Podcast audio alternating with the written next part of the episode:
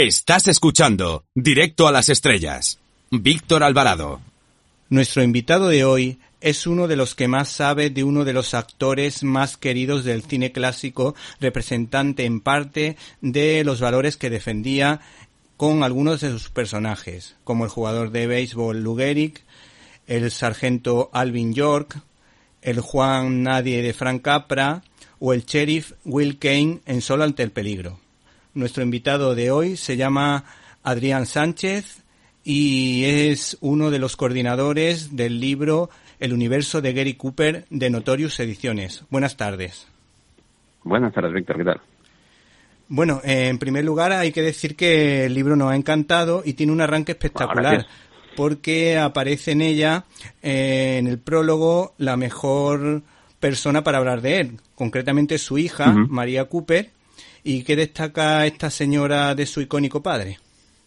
Pues más que nada la, sencillez, ¿no? La sencillez del, del personaje que emanaba de la propia sencillez de la personalidad de Gary Cooper, ¿no? Y es esto lo que lo que ella escribe en este prólogo, tan emotivo, ¿no? tan, tan entrañable, en el que habla no tanto de la figura de su padre como héroe mítico, como estrella de esa época grande del glamour de la edad de oro de Hollywood, sino como el hombre cercano, como el, como el padre, como el, como el ser humano un poco, que en cierto modo era exactamente lo mismo que al final Gary Cooper transmitía en sus, sus interpretaciones, ¿no? La ausencia de afectación, la naturalidad.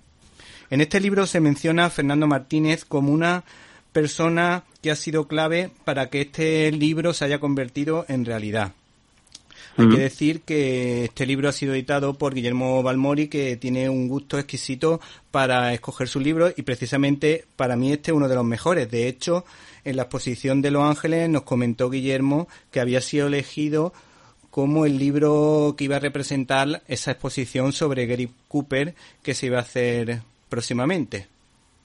Sí, efectivamente. El, eh, Fernando es un amigo de Guillermo eh, que de manera absolutamente casual conoció a la hija de Gary Cooper en, en Nueva York y le habló de, los libros que Guillermo hace sobre el cine y sobre el Hollywood clásico y le puso en contacto con Guillermo es un mitómano y le puso en contacto con ella para que para que lo saludara no y, eh, Guillermo que ya estaba ya tenía la idea de hacer uno de estos universos sobre Gary Cooper eh, le propuso a la hija que mira que hacía el libro sobre el padre pero con la condición de que ella pues le hiciese este, este pequeño prólogo, esta pequeña introducción, hablando de esta figura eh, humana y cercana de, Gary Cooper como, eh, como padre de ella y como icono del Hollywood dorado. Y efectivamente, pues, pues, la hija accedió de manera muy agradable.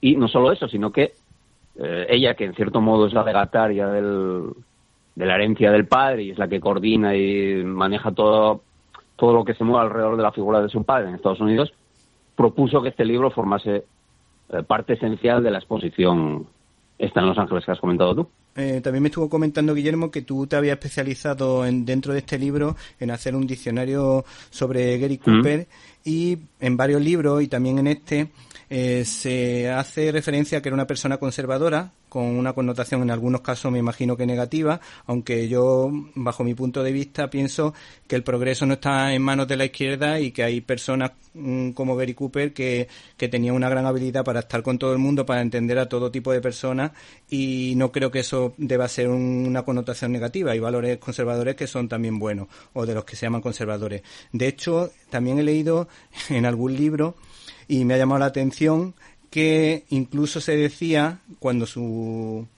cuando este hombre falleció que las campanas del Vaticano lloraron su muerte en la época de Juan XXIII. Y por otra parte, como dato curioso, mm, gracias a Pilar Miró, pues también tuvimos la suerte en España de ver muchas de sus películas. De hecho, eh, Pilar Miró tiene una película que se llama Gary Cooper, que está en los cielos. Y solo por ese, por ese título yo fui a verla. La película no me gustó mucho, pero solo por el título ya merece la pena queríamos que nos explicase un poquito el tema de su conversión, porque eh, sabemos que tenía amistad con el padre Ford y poco a poco se fue convirtiendo, que al principio, pues la verdad que le costó, porque le gustaban mucho las señoras. No, era un hombre, no era un hombre religioso, no, nunca lo había sido, nunca lo fue. Eh, se convirtió al final de su vida, en el año 58, por mediación de, de este hombre que tú mencionas, el padre Harold Ford, un cura irlandés que era amigo de su mujer, su mujer era una ferviente católica, cosa que eh, no era especialmente normal, ni lo es tampoco ahora en los Estados Unidos, ¿no? El catolicismo en los Estados Unidos es una religión minoritaria. Eh, Cooper eh, venía de una tradición anglicana, británica, victoriana casi, de, por parte de la madre. Hay, que, hay que pensar que mm, los padres de Gary Cooper forman parte de, de, la época de los pioneros, ¿no? Llegan a Estados Unidos en el siglo XIX. son gente nacida en 1800 y pico, ¿no? Traen otros valores, traen otra mentalidad, que son los con los que él en un principio se, se forja. ¿no? Él, es un hombre que muere con 60 años en el año 1960. Es, un hombre, es un hijo del siglo. Y entonces, claro, no se puede eh, confundir o eh, imponer sobre mentalidades y sobre personalidades tan lejanas a nosotros eh, parámetros presentes, ¿no? Y en, ese, en este sentido, lo que decías tú del conservadurismo del, bueno, era un hombre conservador porque provenía de un mundo conservador, pero él eh, se fue a Hollywood y encontró probablemente el lugar más moderno del mundo en aquel momento, sí. más avanzado en cuanto a costumbres y más liberal, y él se adaptó allí tranquilamente porque más que nada era Cooper era un hombre pues natural y ¿cómo es, cómo es eso? En Roma como los romanos. ¿Te está gustando este episodio? Hazte fan desde el botón Apoyar del podcast de Nivos.